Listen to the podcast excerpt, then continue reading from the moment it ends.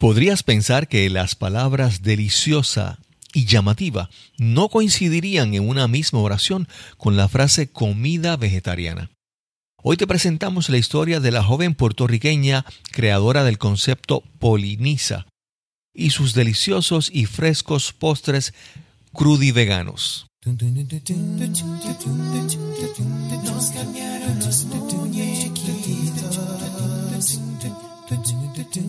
Mi nombre es Cristóbal Colón. Soy un comunicador, un bloguero, un podcaster. Y eso es, nos cambiaron los muñequitos, porque lo único constante en la vida es el cambio. Saludos, bienvenidos a Nos cambiaron los muñequitos. Hoy te traemos el episodio número 56 y conversamos con Lina Castillo. Lina nos presenta la historia detrás de su concepto Poliniza, que tanto se ha dado a conocer por sus deliciosos postres crudi veganos. Esperamos que disfrutes esta nutritiva y deliciosa entrevista. Este episodio es traído a ustedes por Podcasting Accomplices. Si quieres aprender a crear tu propio podcast, búscanos en podcastingaccomplices.com. Esta joven que vamos a entrevistar hoy está, como decimos en Puerto Rico, está súper pegada. Mi esposa es fanática de ella y en su oficina sus compañeras de trabajo también son fanáticas de ella. Hace un momento salía a la cocina que está aquí al lado de nuestra oficina y, encontramos una gente, unas personas hablando sobre ella. Estamos, vamos a conversar hoy con Lina Castillo, que es, más conocida por su, línea de, de, productos de confecciones Poliniza. ¿Cómo estás, Lina? Muy bien, muchas gracias por la invitación. Súper contenta de estar aquí. Me encanta tu espacio. Sí, el, en estos días, hace el fin de semana anterior, domingo, tuvimos la, actividad, la oportunidad de ver una de tus actividades. Había 60 personas viendo eh, en, tu, en tu taller sobre cómo confeccionar tus, tus postres crudiveganos. Y, y la verdad estaba aquello casa llena y se hacen algún otro taller, vuelve y se llena. la gente está Estaban bien pompeados. Pero antes, vamos a, antes de comenzar con, el tema, pero ¿tú crees que es, como diría, es que hay una mayor conciencia de la salud o es que también tu producto es algo llamativo, interesante que tiene... ¿A qué le atribuyes, verdad, ese... ese...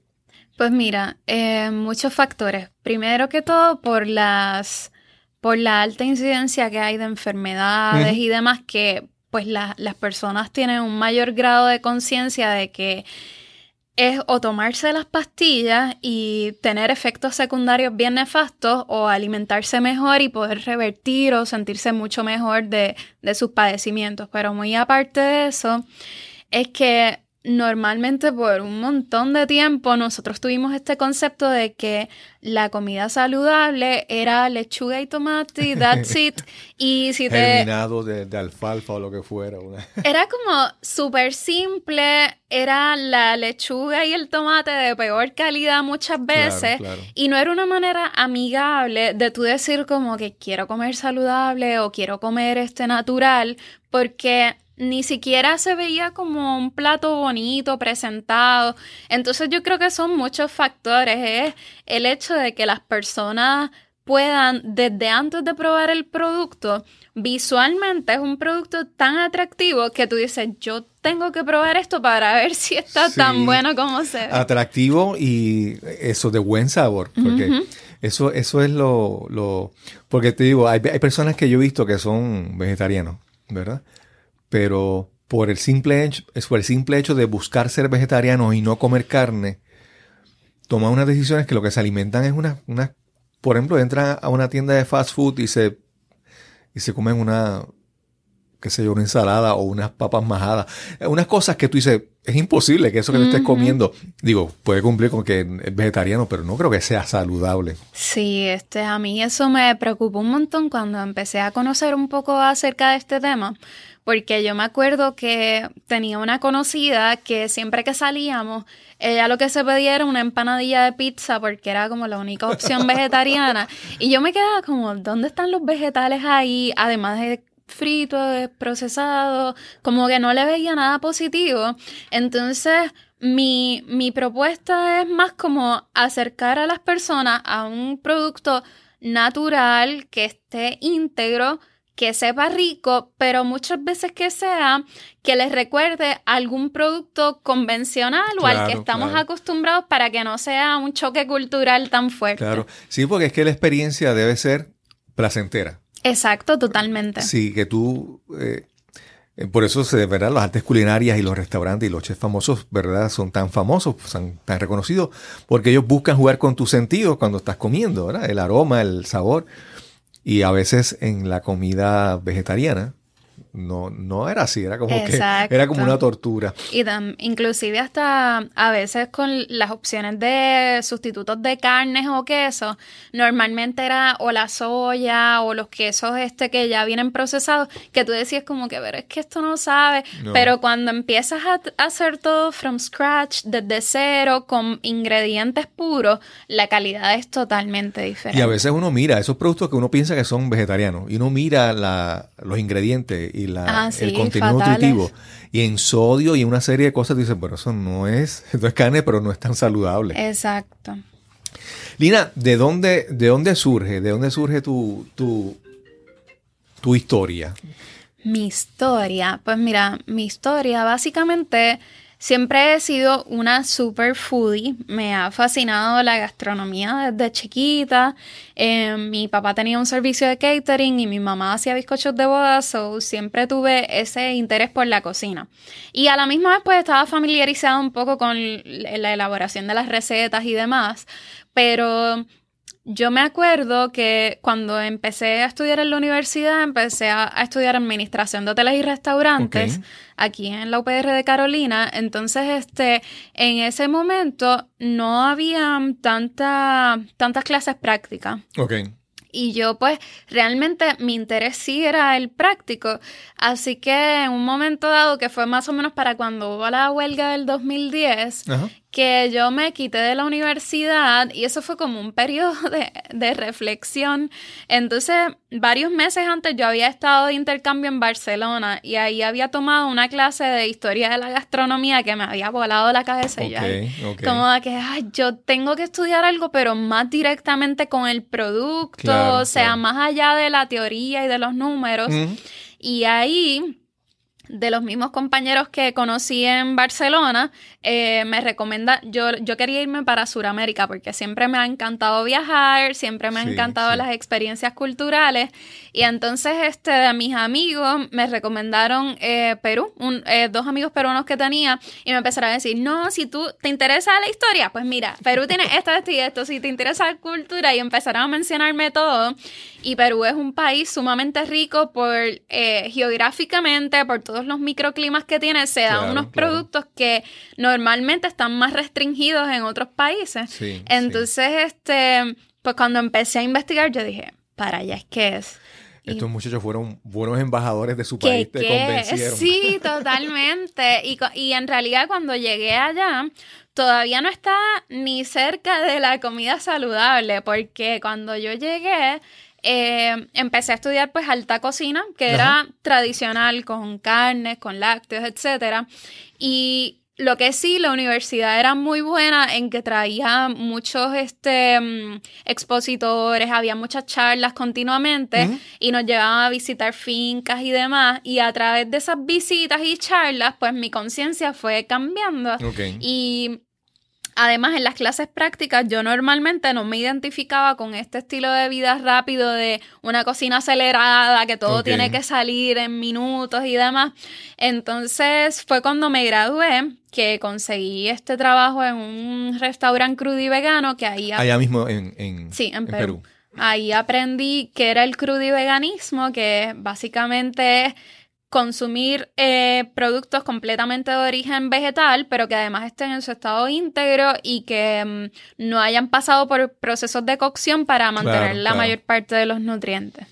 Ahí yo había escuchado también sobre un, no sé cómo, hay múltiples vertientes, ¿verdad? Del, vegetarianismo. Yo recuerdo que había uno que era enfatizaba mucho en la, en la comida viva, como en los reminados ¿Cómo se llama ese esa, tipo de...? Eh, básicamente está todo en el mismo carril porque eh, al crudiveganismo también se le llama em, alimentación viva, life food o living foods, este, raw food. Es todo crudo, vivo. Claro, eh. claro. Y entonces en este restaurante empiezas a conocer esto y entonces ahí se te abrieron las puertas. ¿Cómo, cómo empezaste a ver esta... Ya ahí empezaste a verlo de una manera como una comida atractiva o cómo, cómo surge esto? Pues mira, yo hasta ese entonces, te digo que ya mi nivel de conciencia había, estaba como más alerta, entonces eh, yo para ese entonces pues iba mucho a, las ferias agrícolas, compraba mis mercados, eh, perdón, en los mercados locales y eso, productos frescos. Pero hasta el momento, pues sí, como quiera, consumía muchos productos de origen animal. Y entonces, eh, lo que me llamó mucho la atención de este lugar, que se llama este Raw Café, es que yo era clienta de ahí y en una ellos pusieron como un, un, post en Facebook que decía como cheesecake sin harina, sin lácteos, sin azúcar refinada. Y yo decía como, no puede ser, o sea, por algún lado me está engañando. ¿Dónde está? Sí. ¿Dónde está el fraude aquí? exactamente, porque normalmente eso es lo que pasa. En muchos productos procesados, si no tiene azúcar, pues tiene un montón de grasa o mucha sal. Entonces, este, eh, ahí conseguir trabajo y a mí me pareció fascinante porque todo era con frutas, nueces, semillas, vegetales, era todo, eh, hasta las mismas flores las traían de unas fincas cercanas a Lima y era todo así como súper puro. Entonces, este, el yo ver que también era un trabajo bien manual, que era un trabajo al que uno tenía que ponerle mucho amor, mucho empeño, pues me, me enamoró por completo y sobre todo, pues porque como no solamente productos que, son íntegros, sino que productos que nunca van al horno, cómo pueden quedar tan parecidos a productos tradicionales y muchas veces con sabores aún más elevados, más vivos, más intensos, por eso mismo de que no están oxidados. Claro, es, eso, esa parte de la, de la confección, hay personas que son muy creyentes en eso, de que cuando tú eh, tu estado de ánimo cuando tú creas, cuando tú cocinas, cuando tú preparas alimentos, es muy importante porque lo ven como que es la, energía que se transfiere a eso. Y siempre el, que un sitio, una comida se prepare de una manera artesanal, con mucha, con mucha vocación, con mucho amor, mucha gente entiende que, ¿verdad? que, es, que se siente en, el producto final, ¿verdad? En, la, alimentación que uno tiene. Y entonces, ¿cuánto tiempo estuviste en, en Perú? Tres años y medio casi. Oye, pero fueron tres años bien aprovechados. Que, que sí, es, en verdad fue una experiencia de vida. Yo, yo lo pongo así porque eh, sí, en la universidad yo aprendí demasiadas cosas, pero fue más el día a día, el compartir con los peruanos, el inclusive hasta, por ejemplo, a veces me dicen, no, es que tú te expresas súper bien, es que yo aprendí a expresarme bien porque si no, allá no me entendían, había muchas palabras diferentes y tuve que acoplarme también. Sí, sí, sí. ¿Y en qué, en qué institución educativa estudiaste ya en Perú? En la Universidad San Ignacio de Loyola. Sí, por si acaso a alguien le interesa eh, averiguar. Sí, es muy buena, de verdad. Ok. Entonces, ¿por qué, qué, te motiva a regresar? ¿Qué, Bueno, en realidad, em, yo hubiese querido quedarme un poco más tiempo en Perú porque eh, yo quería tener más experiencia de trabajo y sobre todo Perú está bien posicionado ahora mismo eh, desde el punto de vista gastronómico y no quería que fuera como que, ok, fui a estudiar y, me regresé. Entonces, pero realmente eh, cuando te toca la vida real de que ya no tienes visa de estudiante o, permiso para estudiar, pues realmente es un poco más difícil porque en aquel momento pues yo no tenía eh, visa de trabajo, nunca la tuve, so, todos mis trabajos fueron por debajo de la mesa, por decirlo así. Y eso implicaba a que el sueldo también iba a ser bien bajo. Entonces yo me ganaba el sueldo mínimo, que en verdad es bien difícil eh, vivir allá con un sueldo mínimo. Y en general, pues no, no me podía desempeñar bien porque estaba como, no estaba estable. Claro, claro. Y entonces decides regresar a Puerto Rico. ¿Y cuándo surge el concepto? ¿Cuándo se te creas en tu mente qué es lo que tú quieres crear y le pones este nombre de Polinisa? ¿Cómo surge eso? Pues eh, surge bien poquitos meses. Yo llegué en julio y esto surgió como en octubre, eso fue bien poquito tiempo después de haber regresado. Y en realidad al principio surgió, yo regresé y yo como que era, regresé a terminar mi bachillerato, el que había dejado en, el limbo. Entonces, este, eh, en ese tiempo pues mi papá me compró un procesador de alimentos que era como esencial pues para muchas recetas de la cocina cruda y vegana. Y empecé a practicarlas básicamente para que no se me olvidara y porque cuando llegué también tuve el choque cultural de que ya consideraba los platos de aquí muy salados, muy dulces y no me acostumbraba a ese cambio. Entonces yo empecé a subirlo así por mis redes. Eh, uno de mis grandes amigos es este Rafael Ruiz de la Mafia de Puerto Rico. Okay. Entonces él fue uno de los que me motivó como que no, tú tienes que vender esto. y yo en realidad como que no lo veía en aquel momento como un negocio. Como una oportunidad, no lo veía eh, así. Sí, como que más lo veía, exacto, como un hobby. Y abrí la página y en realidad empecé a venderlos, pero dentro de todo te lo digo que no me lo creía porque en aquel momento veía como muchos peros, como eh, es que son ingredientes muy caros, es que la economía en Puerto Rico, eh, muchos, muchas trabas que yo misma estaba pensando en mi mente y no veía todas las oportunidades que habían detrás de ellos pero eventualmente con los mismos clientes, incentivándome a dar las clases y eso, ahí fue que fue mm, todo tomando forma poco a poco. Fíjate, yo, yo creo que también el hecho de que el, auge de las redes sociales, especiales, especialmente Instagram, que es visual. Sí. Como te mencioné hace un momento, yo pasé a la oficina, a la cocina, perdón, y a alguien le estaba mostrando una foto. Entonces, eh, con esto del, de cómo la comunicación, información se transmite, y, entonces de manera visual con Instagram, por ejemplo, ahora es que te dicen, no, pruébalo, bien bueno, dice, no, no, pero pruébalo, pero aquí míralo, míralo. Y entonces ese, ese, ese aspecto visual de, tu, de tus postres son una cosa que, es atractivo, ¿verdad? Lo que estábamos hablando de que la comida a veces eh, vegetariana uno pensaba que era como que eh, no era nada pero el, saber que, estás buscando complacer el ojo, el, aspecto visual, también el, aroma, el sabor. Entonces, comer un, postre de los tuyos es una experiencia que, que, complace, ¿verdad? Entonces, como digo, con el uso de las redes sociales, más fácil llevar ese, ese mensaje. para mí eso fue una pieza clave porque yo siempre he sido súper visual. Me encanta la fotografía, siempre lo he hecho como de hobby, pero cuando yo comencé, yo me puse como desde el punto de vista de consumidora, yo dije como que si yo quiero comprar algo, pues tiene que ser atractivo, los colores, yo siempre estoy pensando en que, ok, si eh, la crema es de este color, pues la florecita va de este otro color. Entonces, este, siempre estoy pensando en eso y, y realmente en un principio, cuando ya me fui dando cuenta de que esto era un negocio, pues este, yo, yo básicamente, mi target siempre fueron personas que no eran vegetarianas, porque el nicho de vegetarianismo o veganismo cuando yo comencé estaba bien cerrado. Imagínate más para un y veganismo, o sea, más cerrado todavía.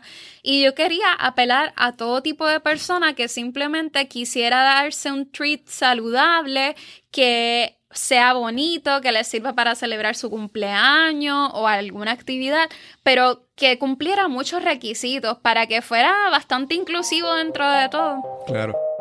Estás escuchando Nos cambiaron los muñequitos. Este es el episodio número 56 y conversamos con Lina Castillo. Yo recuerdo hace mucho tiempo, eh, había una, una artista muy conocida en Puerto Rico, se llamaba Carmita Jiménez, era cantante. Y ella era, creo que se llamaba macrobiótico, ella, esa era su, su la, disciplina que seguía. Y periódicamente ella traía un, maestro de Estados Unidos a, dar las clases. yo recuerdo haber ido, ido, a una de esas clases eh, ayudar con la traducción y eso, y, el público, eh, pues obviamente, como tú dices, es un grupo, el típico vegetariano, pero entonces tú has buscado apelar a los que no son. Sí. Porque esos son los que ese es, eh, es, como, como el, el, el, cliente potencial realmente, que no lo vas a convencer con, con, con lo que hasta, ese momento la gente entiende que es el, lo vegetariano.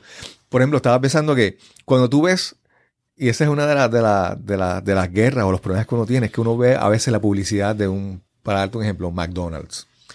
Y te ponen este, este hamburger, o el sándwich que sea, y te lo ponen la fotografía tan bonita, tan preparada, que tú sabes que muchas veces no es ni el hamburger real, es, fabricado para la fotografía, pero ese aspecto visual te convencen, ¿sabes? Y cuando tú vas al sitio no es lo que tú, lo que, lo que te mostraron. Pero así, así tantos, y entonces yo creo que tú empezaste a usar eso mismo, pero con el crudiveganismo. Prestar atención a lo, a lo visual, ¿verdad? Para enamorarte ya la mitad del camino. Es que mira, eh, dentro de todo, a mí, si bien es cierto que me fui un poco por una vertiente de lo que yo estudié de alta cocina, al final a mí me apasiona demasiado la alta cocina, simplemente que yo no estaba de acuerdo con muchos procesos o con muchos insumos, etcétera, de, que al final no es de la alta cocina, sino de nuestro sistema alimentario. Entonces, mi propuesta yo quería que fuera diferente, pero que cumpliera con, los estándares que cualquier persona que quiere comer rico, pues busca. Entonces, este, eh, para mí eso fue fundamental.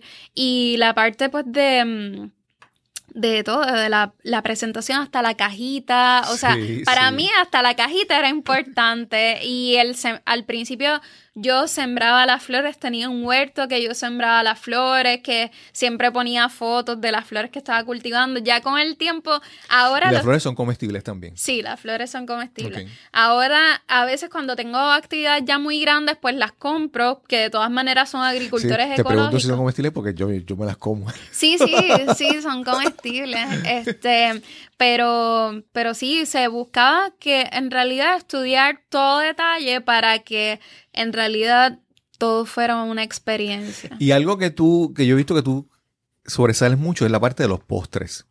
Y cuando uno piensa en postres es donde siempre uno tiene mayor eh, complejo de culpabilidad, conciencia de que te comiste este, este, este postre y no debiste haberlo hecho. Pero entonces tú al enfatizar que el postre también es una comida saludable, eso es como que yo creo que atrae a las personas, ¿verdad? Eh, tomar, probar este producto, este alimento que sabe bien, que cumple, vamos a decir, como dice en inglés, el sweet tooth, el, antojo de la, del dulce, pero, pero a la misma vez es saludable. Hablamos como de cómo, cómo te ha ido entonces con esa parte de crear postres específicamente.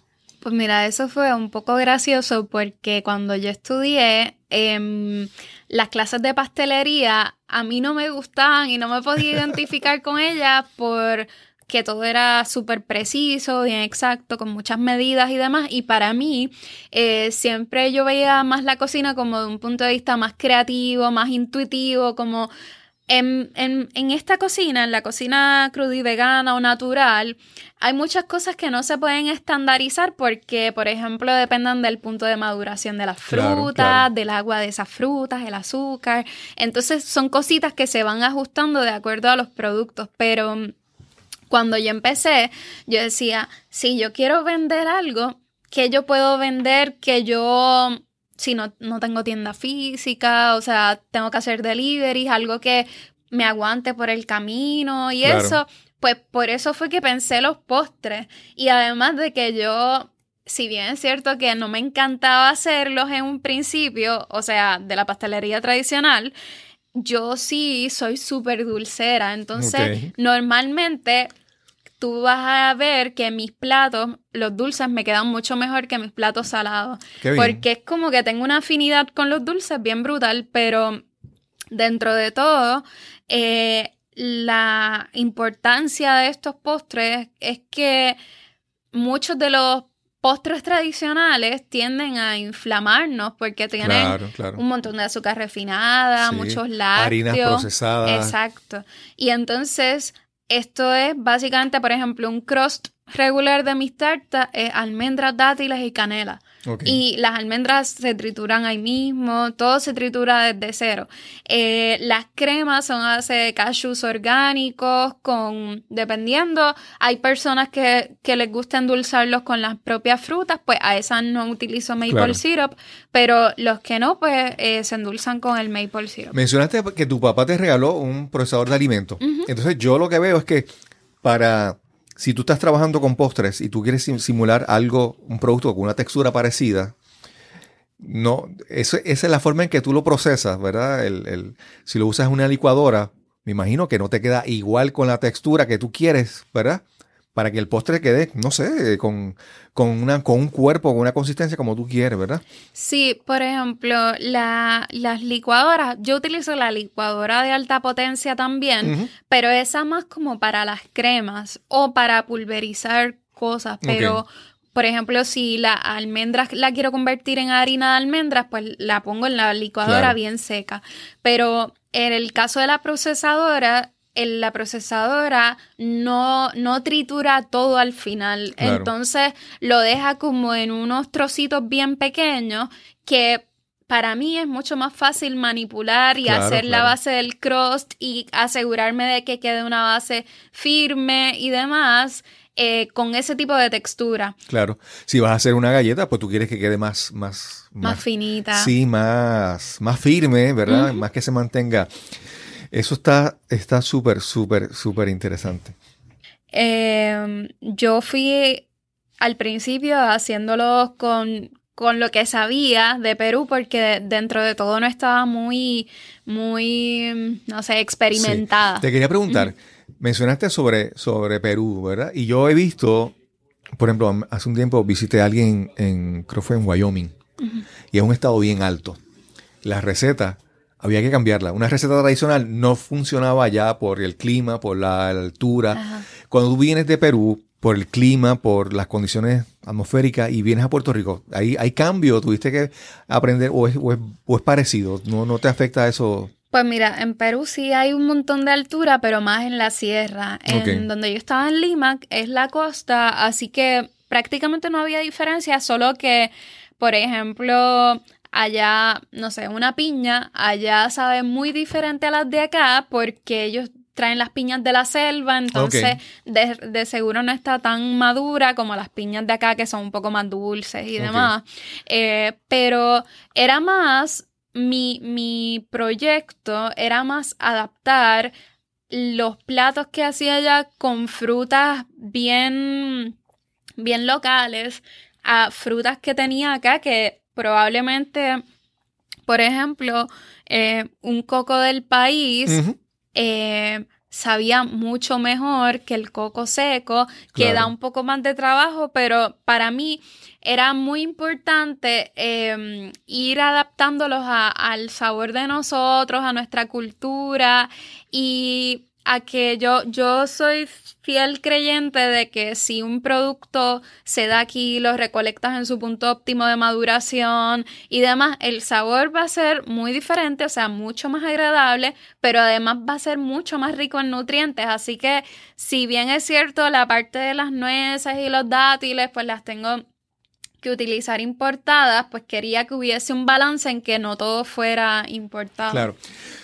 Primero, ya hemos hablado a las personas, ¿verdad? Y, muchos, como mencionamos, con la parte visual y la parte eh, del gusto, del sabor, están convencidos. Pero, ¿qué beneficio tiene, por ejemplo, la comida que tú preparas eh, de, en, cuestión de salud, de nivel de energía? Háblanos un poco sobre por qué es beneficioso para alguien intentar el crudiveganismo a otras alternativas.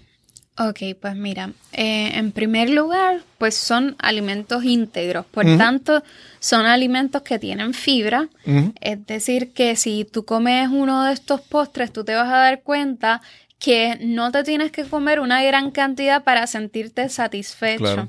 Y que ese postre, contrario, hay o sea, hablando de, en comparación, los postres tradicionales inflaman, los postres tradicionales estriñen, estos postres son tan ricos en fibra que tú no sientes que va a ser un obstáculo ni en tu digestión, ni en tu energía, ni va a ser un high de que te sube el azúcar y después te quedes pegado. O sea, aquí tú vas a recibir un sinnúmero de nutrientes, de vitaminas, minerales, porque como el alimento no ha pasado por calores extremos, no ha sido pasteurizado, no ha sido deshidratado a altas temperaturas, pues em, contiene los, los ingredientes propios de, esas frutas, de esas semillas, de, de esas nueces. Sí, porque las azúcares refinadas básicamente lo que hacen es el, solamente el sabor, ¿verdad?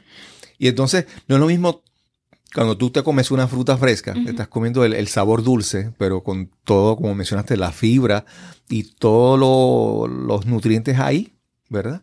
Entonces estás alimentando el, buscar satisfacer el, sabor dulce, pero, ¿verdad? Con la fruta o con lo crudo y vegano, también obtienes otro beneficio, que, cuando tú te comes una, digamos, una, una de estas donas glaseadas, simplemente azúcar por el sabor, nada más. Es que eh, por ejemplo, en, en, esos casos que tomas, eh, el de una dona glaseada, por decirlo así, eh, no es simplemente que tenga azúcar, que de por sí ya eso, el azúcar es un tema bien delicado, es que está frito, es que tiene harina, es que tiene manteca, tiene un montón de cosas artificiales, colorantes artificiales. Aquí, si vamos a a utilizar algún pigmento, son los pigmentos naturales de las frutas, los vegetales o frutas deshidratadas. Si vamos a utilizar este, no sé, un frosting, es de, por ejemplo, un guineo congelado que se procesa y queda como, una textura bien cremosa y eso se utiliza de frosting.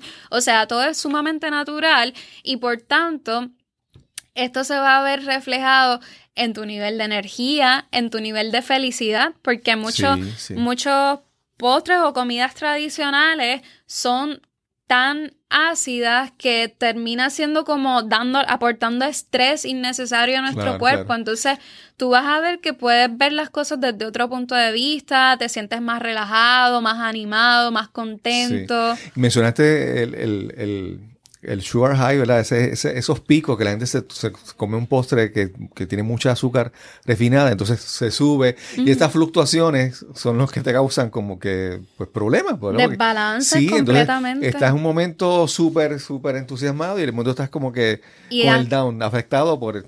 Y en realidad, eh, muchos, muchos de estos productos, tú terminas hasta con una dependencia, con adicciones, con depresiones, y todo se debe muchas veces a, a, la, a la falta de una alimentación correcta. Entonces, si nosotros empezamos a cambiar, y, y, no es este cambiar de la noche a la mañana, o sea, es básicamente poder hacer una relación, poder tener una relación bastante estrecha con tu cuerpo de que si tú sientes que algo no está bien, pues hay que hacer unos cambios de que si te quieres dar un gustito un día, ok, pero procura eh, hidratarte bien, procura hacer ejercicios, procura complementarlo con otros alimentos. Sí, y si eres joven, muchas veces las personas dicen, ay, no hay problema, yo como, yo me como lo que sea, mi cuerpo aguanta. Pero ese el efecto acumulativo a largo plazo, por eso hay tantas personas, la diabetes está, la incidencia de diabetes es tan alta.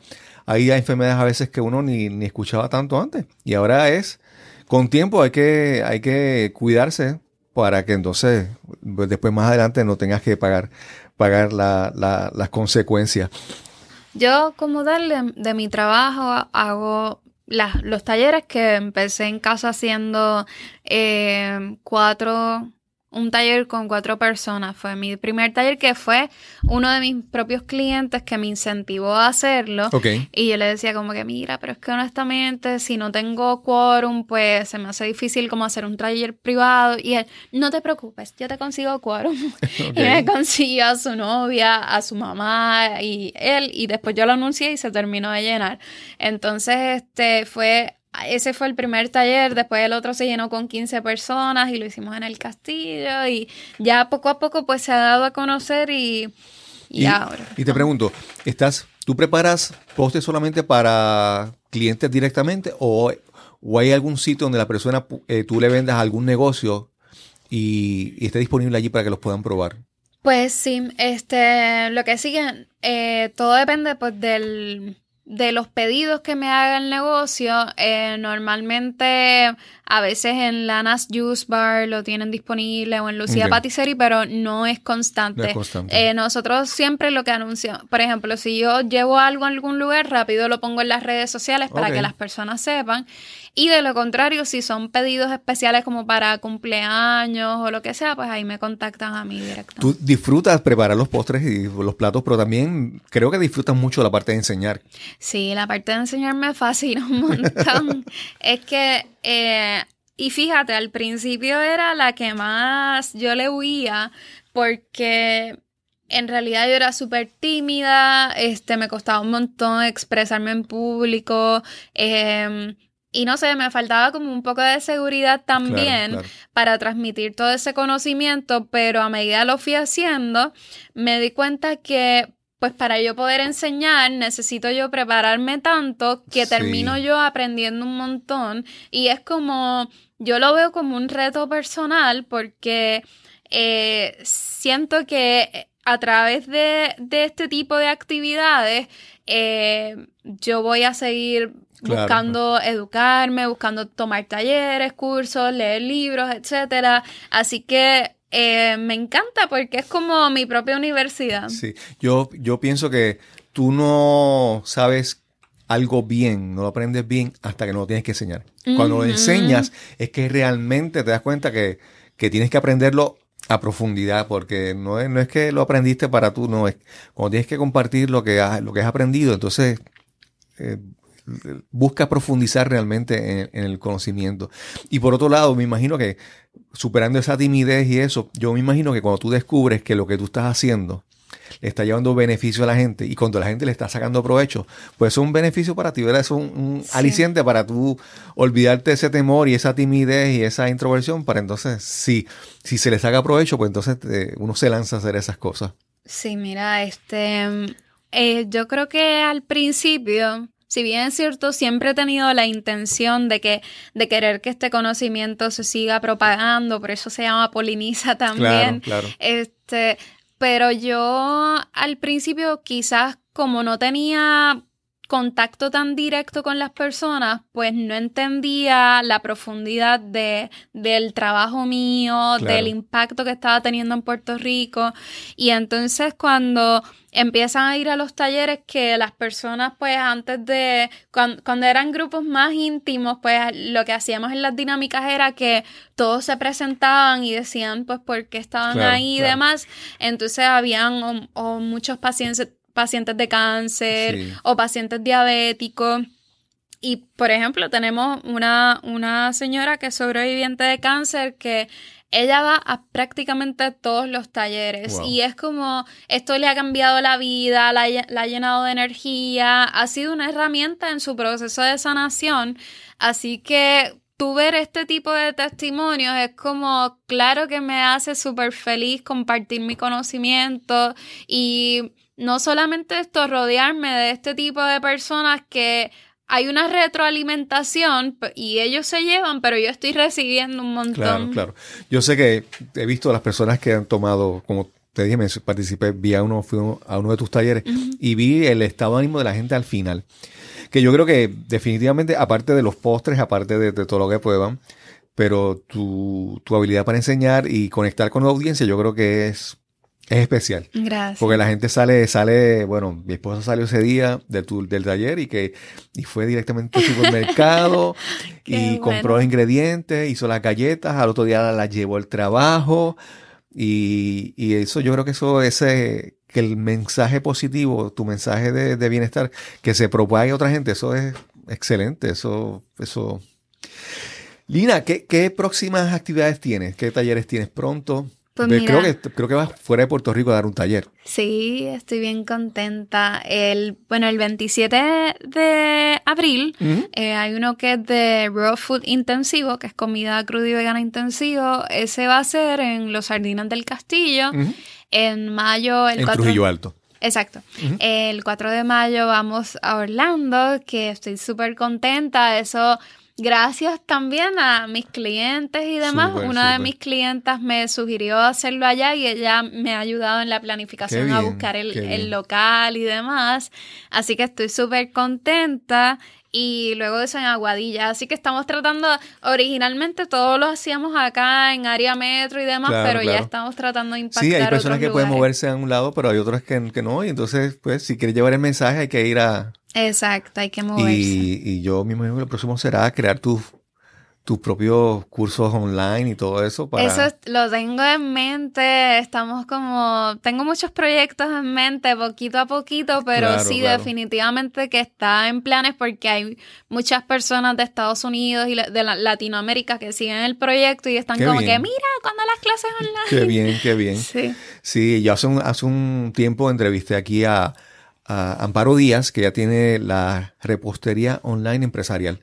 Ah, qué Tiene un proyecto donde ella empezó a, dar clases eh, online de repostería. O sea, comenzó con su Facebook Live y todo eso. Eh, y le ha ido muy bien y es una historia bien, bien inspiradora. Pero también ella recientemente creo que hasta incluyó eh, intérpretes de lenguaje de señas en sus cursos. Qué fantástico. Pero como digo, buscando expandir a, la audiencia porque lo necesita, lo necesita. En estos tiempos de las redes sociales que estamos interconectados, eh, la gente busca conectar y buscar información ahí directamente. Y yo te deseo éxito, que, eso, que esos cursos se den pronto. Gracias mil, muy agradecida del espacio. Nada, nos encontraremos entonces en el próximo episodio de Nos cambiaron los muñequitos. Gracias. Gracias a Lina Castillo por esta excelente conversación. Fue muy gratificante conversar con esta joven que está emprendiendo, está disfrutando su trabajo y a la misma vez promoviendo el mensaje de la buena nutrición y de la buena alimentación. Queremos finalmente invitarte a que visites nuestra página cristobalcolón.net diagonal háblame. Nuevamente, cristobalcolón.net diagonal háblame. Aquí encontrarás una encuesta que es muy valiosa para nosotros. Queremos saber qué disfrutas de nuestro podcast, qué no te gusta, qué quisieras escuchar más adelante. Agradeceremos que por favor completes esta encuesta. Y sin más que añadir, nos encontraremos entonces en el próximo episodio de Nos cambiaron los muñequitos. Hasta la próxima.